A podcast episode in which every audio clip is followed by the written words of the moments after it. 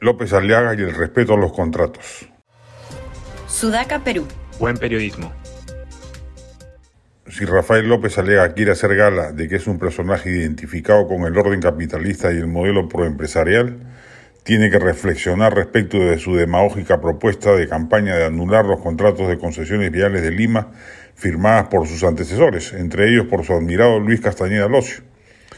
Primero, que es una extraordinaria opción de inversión que el Perú opte por concesiones privadas, ya que no tiene los recursos para emprender millonarias inversiones y mucho menos la pobretona Municipalidad Provincial de Lima.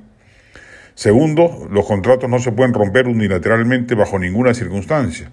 Se sentaría un precedente nefasto para la inversión privada que con tanta urgencia necesita nuestra capital, y el costo además sería inmenso. Solo en inversión efectuada hasta la fecha por las dos concesionarias estamos hablando de 5.400 millones de soles, más 2.700 millones de deuda garantizada que el municipio tendría que pagar si anula las concesiones. Adicionalmente, los concesionarios privados podrían emprender otras acciones por la vía judicial y o arbitral a fin de reclamar indemnizaciones por conceptos de lucro cesante, daño emergente, capital, entre otros, los cuales sumarían varios miles de millones de soles sería ingresar a una espiral judicial innecesaria y costosa.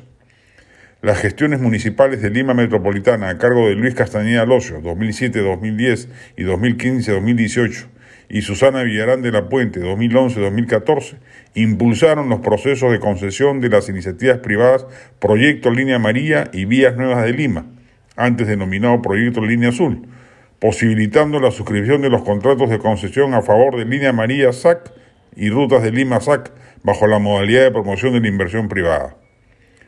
Hubo corrupción en algunos tramos de la negociación con ambos burgomaestres, burgomaestres, eso está aprobado.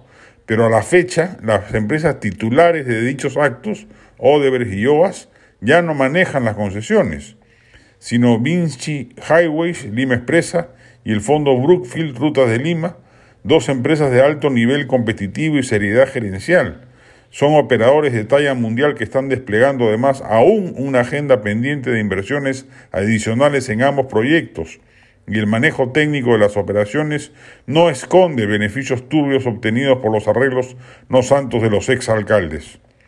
López Aliaga tiene mucho por desarrollar en Lima y va a requerir convocar inversionistas privados para lograr realizar sus metas.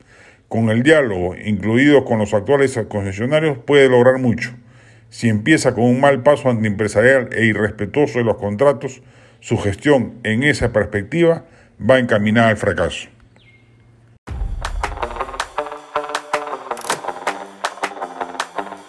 Este podcast llegó gracias a AFE, operador logístico líder en el mercado peruano que brinda servicios de almacenaje, transporte de carga, courier y cómics.